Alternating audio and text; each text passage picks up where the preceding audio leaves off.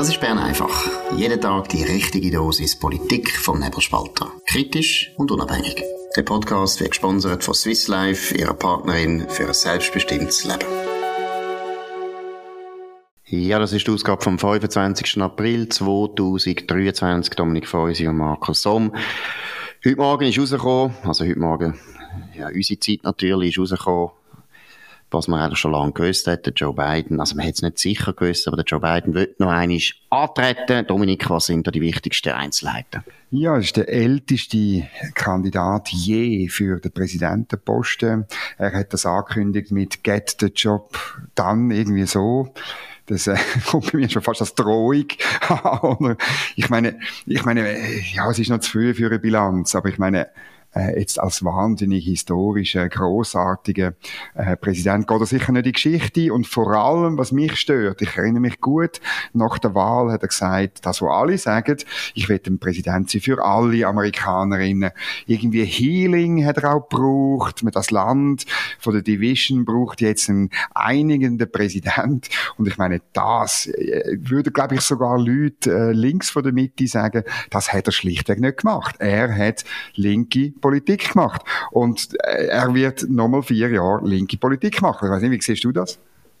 Absolut, und das ist genau der Punkt, oder? Wir hätten ja deswegen gewählt, wie die Leute gefunden haben, nach vier Jahren Donald Trump, wo Polarisierung bedeutet hat, hat man gemeint, jetzt haben wir mal einen, der ein bisschen versöhnt, der eben in der Mitte ist, weil der Joe Biden hat durchaus ein bisschen den Ruf gehabt, oder? Im Kongress ist er lang Senator von Delaware, ganz ein kleiner Staat, muss man auch mal wissen, das ist Appenzell von Amerika.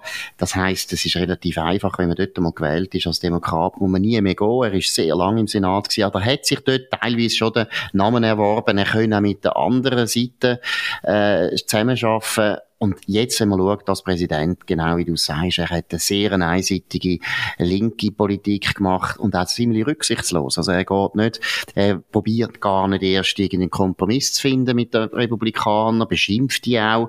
Letztlich hat er sie fast äh, als Faschisten bezeichnet. Der ist also auch rein in der Ausdrucksweise sehr ruppig, nicht weniger ruppig als der Donald Trump, den er ja angeblich hat wollen überwinden und wieder äh, eben so ein Civil, ein Civil äh, äh, Umgang wieder einzubringen in Amerika, in der amerikanischen Politik. Das ist wirklich eindeutig nicht passiert. Aber ich glaube, das interessante Thema oder das große Thema ist natürlich schon ein bisschen, er ist, wie du gesagt hast, er ist der älteste Kandidat. Bisher ist es so gewesen, Ronald Reagan ist sehr alt gewesen, als er Präsident geworden ist und auch, als er gegangen ist, ist er 77 gewesen.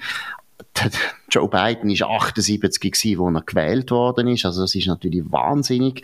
Er ist in dem Sinn wirklich, erstens wirklich sehr alt, objektiv, aber das Zweite, und das ist ein großes Problem, man sieht es relativ häufig ab und zu, dass er einfach Aussetzer hat. Er ist ein alter Mann, gewisse Sachen weiss er einmal nicht mehr, hat man das Gefühl. Er weiss einmal auch nicht, wo er ist. Er muss übrigens auch immer eng begleitet werden, jetzt entweder von seiner Frau oder vom Hunter Biden, seinem Sohn, seinem famosen Sohn, wo ja äh, offensichtlich korrupt ist. Der hat ja eine Firma, ist ja in einem Verwaltungsrat in der Ukraine, unglaublich Geld verdient. Hunter Biden ist ganz eine grosse Gefahr auch für den Joe Biden, deswegen erwähne ich es. Aber ich glaube, der Hauptpunkt ist schon das Alter.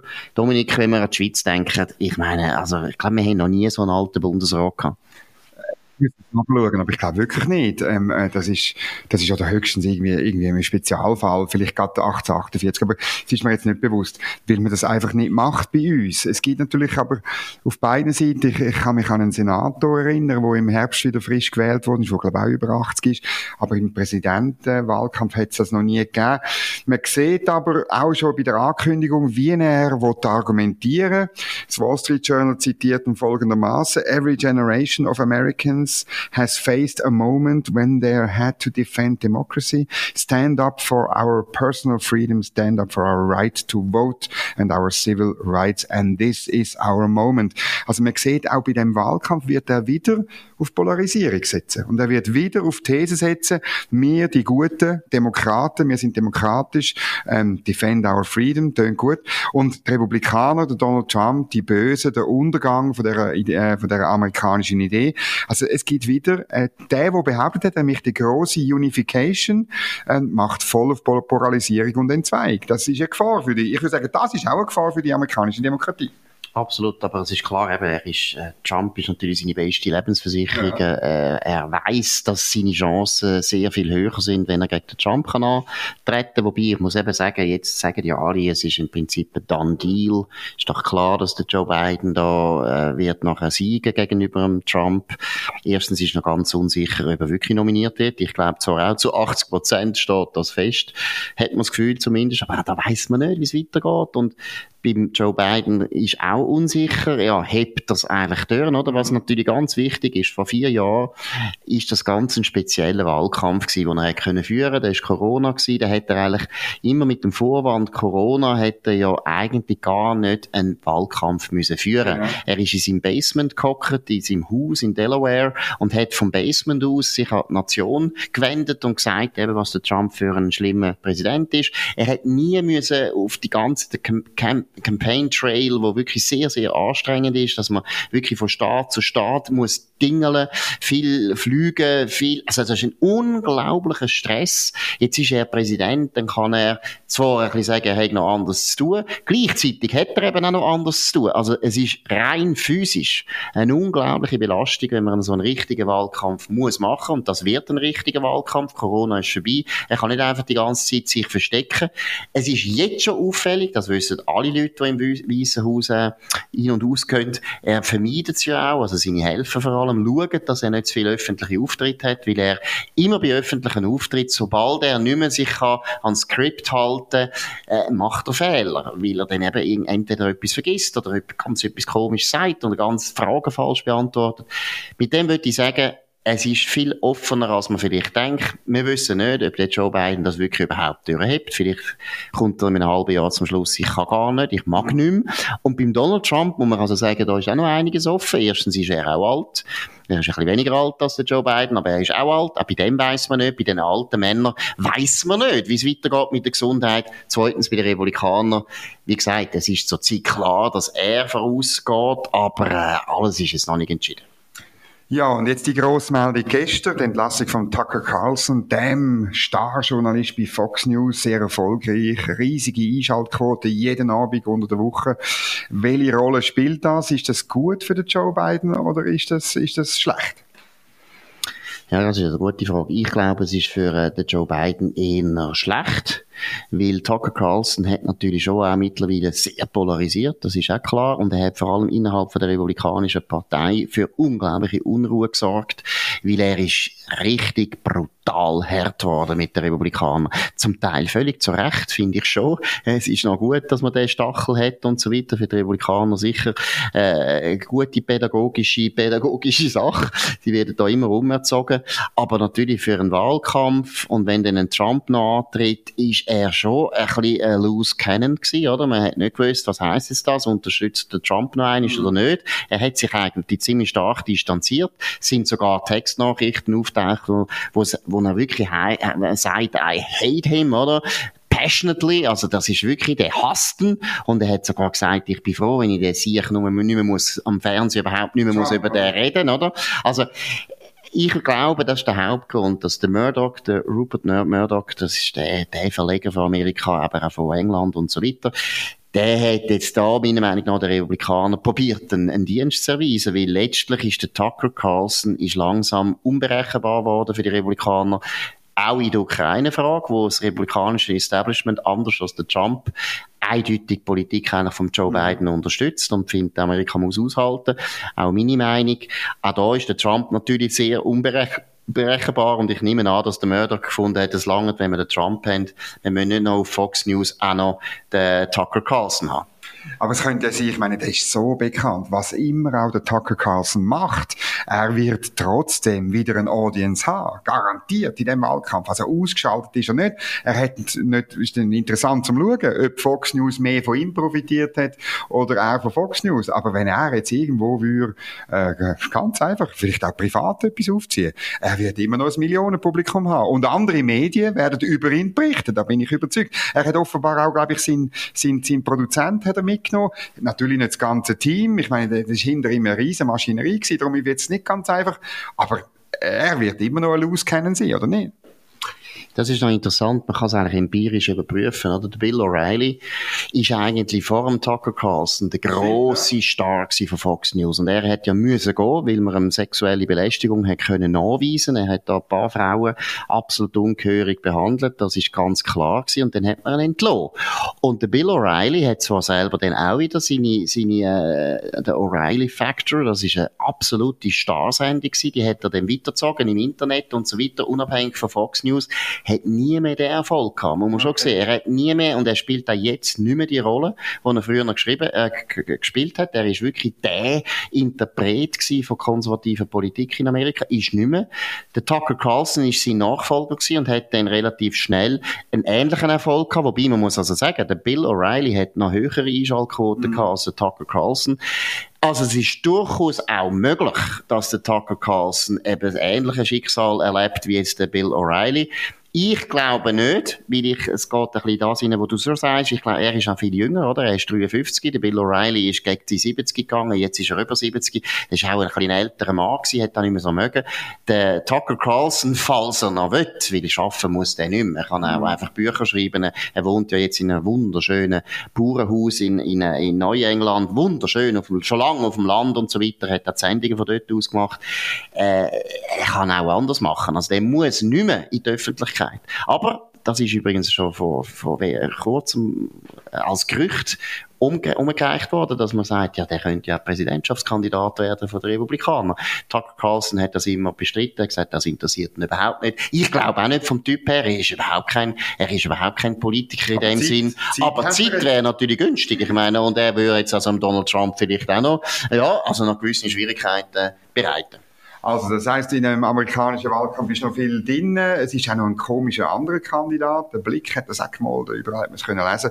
Der Robert Kennedy will ins Weiße Haus. Das ist, wie soll man, ist, ist es glaube der letzte von dieser riesigen Familie Sippschaft. Aber ja, wobei da kommt immer wieder einer führen, oder? Sind doch Katholiken. hey, sind doch Katholiken. Nein, nein, es gibt viele Kennedys. Nein, nein, so ist es nicht. Die haben ein grosses Reservoir von Leuten. Das ist ein Genpool sondergleichen. Und irgendwo in einem Landhaus äh, ja, nein, wachsen die auf oder Genau, so. das ist kein Problem. Nein, es gibt genug Kennedys, die immer wieder in die Politik wollen, weil äh, es ist schon interessant, der Name Kennedy ist ja eine totale Aufsteigerfamilie gewesen. Der Joe Kennedy ist ja der erste der Vater von John F. Kennedy. John F. Kennedy, der ist ja der Aufsteiger gewesen. Und, aber seither haben die einfach so einen magischen Ruf. Und immer auch wenn einer von denen wieder kandidiert für irgendein Amt, ist das in den amerikanischen Medien ein riesen Thema. Selbst wenn er äh, ein Flaschen ist oder wenn man ihn nicht kennt hat. Jetzt beim Robert Kennedy Jr., das ist also der Sohn von Robert Kennedy. Robert Kennedy ist der jüngere Bruder von John F. Kennedy, ist auch äh, umgebracht worden, 1968 auch verschossen worden, was natürlich auch zu dem ja, wie soll man sagen, dem Fluch auch von dieser Familie Kennedy zugehört. Der Robert Kennedy, und deswegen ist es noch eine interessante Personalie, er ist ein absoluter äh, Impfgegner. Er ist ganz wichtig in Amerika als einer, er ist ja eher eben auf der demokratischen Seite natürlich, ein Linker, und hat aber das Impfen absolut schlimm gefunden und hat teilweise auch, ja, viel Unsinn erzählt, würde ich sagen, aber teilweise hat er eben auch Recht gehabt oder vor allem Recht bekommen. Mhm. Und jetzt das ist, ich will jetzt das nicht, äh, der Teufel nicht an die Wand malen, weil er ist, äh, ich meine, er ist chancenlos gegen den Joe Biden. Gleichzeitig bringt er doch eine gewisse Verunsicherung ins ganze Spiel, weil letztlich ist immer ein bisschen so, in dem Präsidentschaftswahlkampf, man hat nicht gerne einen dritten Kandidat, also aus Sicht der Demokraten, da kann auch ein bisschen etwas anbrennen, nicht richtig, oder, ist ja klar, aber einfach, es gibt eine gewisse Unruhe, wo man nicht wollen und wie gesagt, Kennedy ist einfach ein magischer Name. Jetzt können wir zurück in die Schweiz kommen. Ähm, heute die einzige relevante Meldung aus Bern, dass äh, der Bundesrat, und zwar eigentlich der Bundespräsident Alain Berset, empfängt den Präsident von ähm, Botswana, der Herr ähm, ich sage jetzt nur den Nachnamen Massisi, weil vorher gibt es ganz viele äh, andere Namen, die schwierig sind zum Aussprechen. Er empfängt ihn und geht mit dem Go die Landsgemeinde in Appenzell Innerrhoden anschauen. Das äh, finde ich gut. Das ist sehr gut. Wir hoffen, dass Botswana eine Landsgemeinde einführt. Das Interessante ist, es hat dann im Hinterkopf irgendetwas geschält und ja, im Februar ist der Alain Berset in Botswana gewesen und in Sambia und noch sonst noch so ein bisschen. Und das ist so ein bisschen auffällig, wie der Alain Berset wahnsinnig viel äh, in, auf Afrika geht und Afrikaner in die Schweiz holt und auch innerhalb von einem halben Jahr ähm, der Staatspräsident von Botswana besucht und ihn in die Schweiz einlädt. Normalerweise gehen da so ein, zwei, vielleicht drei Jahre vorbei. Wie deutest du das? Eben, also, on y soit qui mal y pense, oder?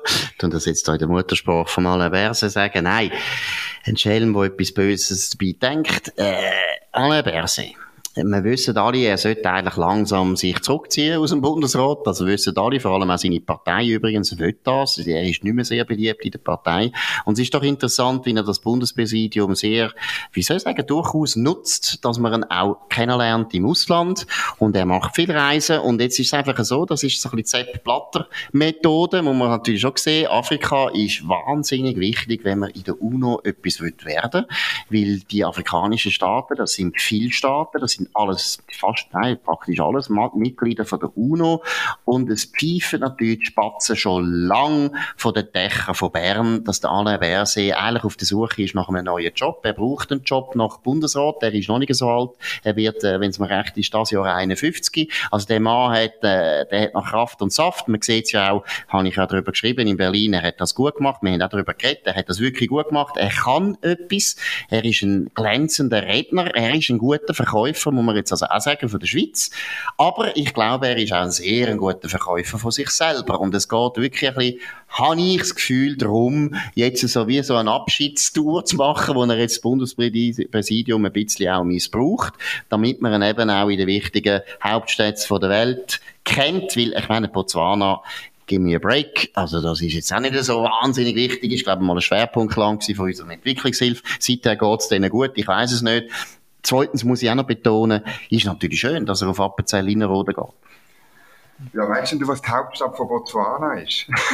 nicht Appenzell. nicht Appenzell. Ich weiß es auch nicht, gebe ich offen zu. Und wahrscheinlich hat sie einen Namen, den wir entweder nicht können aussprechen oder wo irgendwie ähm, halt noch zur Zeit, wo wir zwei in der Schule sind, anders geheißen hat, irgendwie, irgendwie britisch, irgendwie, weiß auch nicht was. Item, sicher ein schönes Land. Ähm, und ich glaube auch, es ist in Bern hört man das schon lange, dass der Alain Berset auf der Suche ist. Und äh, es ist klar, in der UNO äh, wenn du etwas willst werden musst du eigentlich zwei Sachen machen.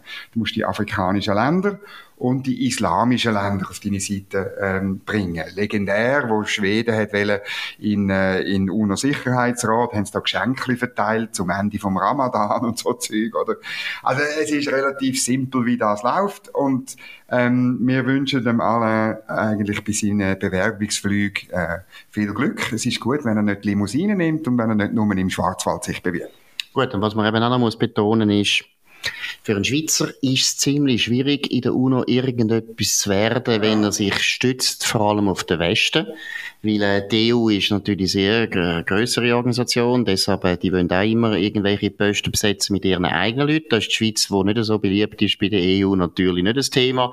Auch die Amerikaner haben teilweise ab und zu ein Ambivalenzverhältnis, vor allem wenn eine demokratische Regierung an der Macht ist in Washington. Das heißt, auf den Westen kann er nicht zählen.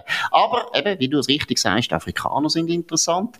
Dann würde ich noch weitergehen. Natürlich China ist wichtig und Russland ist auch wichtig. Und dass Russland zurzeit äh, eher wahrscheinlich Freude macht, Macht haben wir auch schon ein paar Mal besprochen. Er mhm. tut die Neutralität, Neutralität von der Schweiz sehr äh, offensiv, also eigentlich gut verteidigen. Das sehen die Russen auch.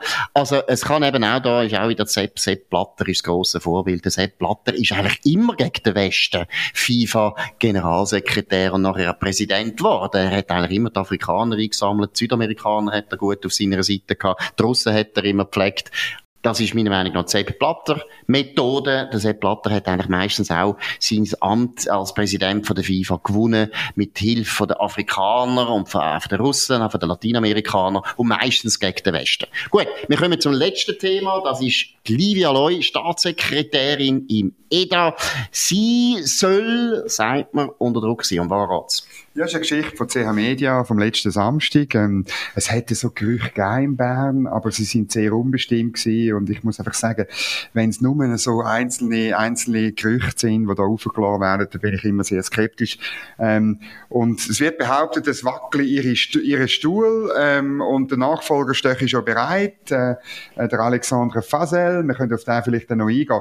Es ist einfach so bei dieser EU-Frage muss man feststellen, der Ignazio Cassis ist jetzt komplett ab dem Stuhl gefallen. Er, äh, er und seine Berater wollen, man sagt immer, vorwärts machen, oder? Und es ist eine Kampagne am Laufen, nachdem der Bundesrat äh, gesagt hat, man Eckwerte für ein Verhandlungsergebnis ausarbeiten, äh, Verhandlungsmandat, Entschuldigung, ausarbeiten, äh, haben die EU-Turbo komplett ähm, Lunte gerochen. Es läuft auch wirklich jetzt eine Kampagne, weil äh, die Livia Loy anerkanntermaßen kritisch ist und jeweils nach diesen Verhandlungsrunden sagt, ja, man ist nicht so weit vorwärts gekommen, was auch stimmt. Es gibt wirklich, äh, es gibt keinen Fortschritt.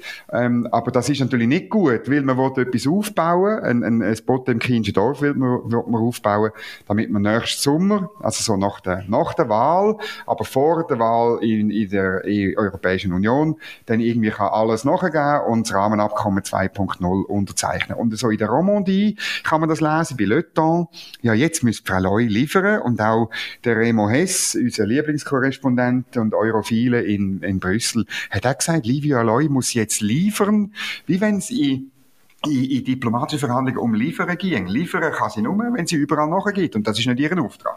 Genau, und vor allem hat sie natürlich äh, wirklich geliefert, in dem Sinne, dass das Rahmenabkommen kassiert hat. Äh, das ist eine ganz legendäre äh, Aussage gewesen, die sie gegenüber dem Bundesrat gemacht hat, wo sie wirklich gesagt hat, so wie der Vertrag jetzt ist, das können wir nicht unterschreiben. Sie ist schon wichtig gewesen, oder? Sie ist wirklich, und deshalb wird sie jetzt auch bekämpft. Die Leute wissen ganz genau, die ist schwer zu überzeugen, weil sie eben mehr oder weniger halt das durchschaut hat, was da für ein Spiel läuft mit dem Rahmenabkommen.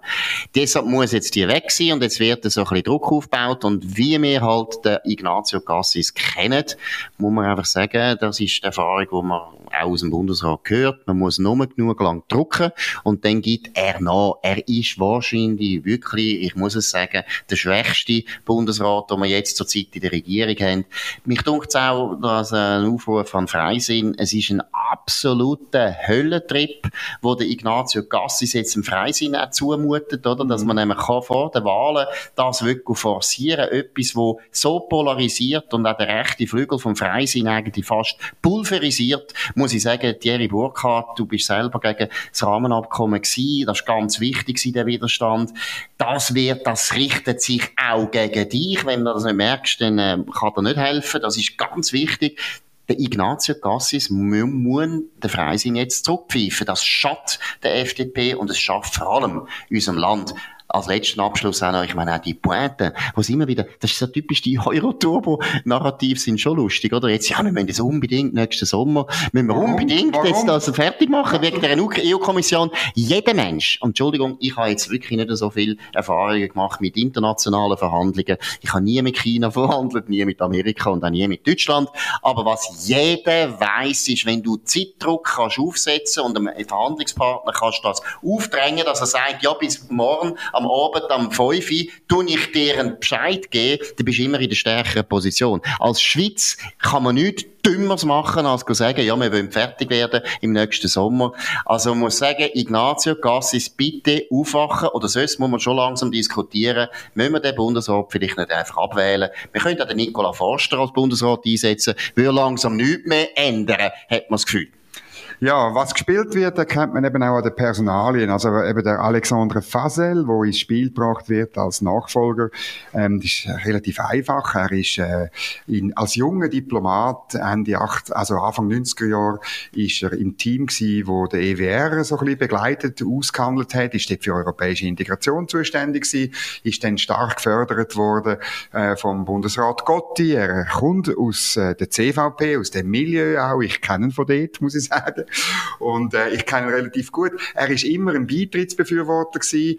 Ähm, äh, der Höhepunkt ist eigentlich gewesen, er ist äh, bis vor ein paar Jahren äh, Botschafter gewesen in London. Und in dieser Zeit hat er äh, nichts gemacht zum, manchmal muss man ja schauen, was die Leute nicht machen. Er hat nichts gemacht, um aus dem Brexit vielleicht ein bisschen positive Impuls für die Interessen der Schweiz rauszuholen. Das muss nicht gerade Britzerland sein, wie der Boris Johnson behauptet oder vorgeschlagen hat. Aber man hätte ja ein bisschen etwas können machen aber das kann er natürlich nicht, weil es ihm gegen den persönlichen Strich geht. Und, ähm, Jetzt ist er, ähm, äh, das ist ein ganz komischer Titel, er ist ein Wissenschaftsdiplomat, also Science Diplomacy betreibt er. Das ist eigentlich ein Abstieg, wenn du in London bist, äh, einer der wichtigsten Posten der Schweiz. Und es ist klar, er wird, er ist Anfang 60, es wäre noch die, die große Krönung von seiner Diplomatenkarriere, koste es, was es wolle, auch dann, wenn das Projekt dann vielleicht halt scheitert, was so gut wie sicher ist. Gut, also, das wäre es von Bern einfach heute an dem 25. April 2023. Und ich freue mich Markus Somm auf nebelspalter.ch. Ihr könnt uns abonnieren auf nebelspalter.ch, auf Spotify, Apple Podcast oder auf dem Podcast, den ihr uns jetzt gefunden habt. Könnt uns hoch bewerten, das würde uns sehr freuen. Wir kommen morgen wieder zur gleichen Zeit auf dem gleichen Kanal und wünschen jetzt einen guten Abend. Das war Bern einfach, gesponsert von Swiss Life, ihrer Partnerin für ein selbstbestimmtes Leben.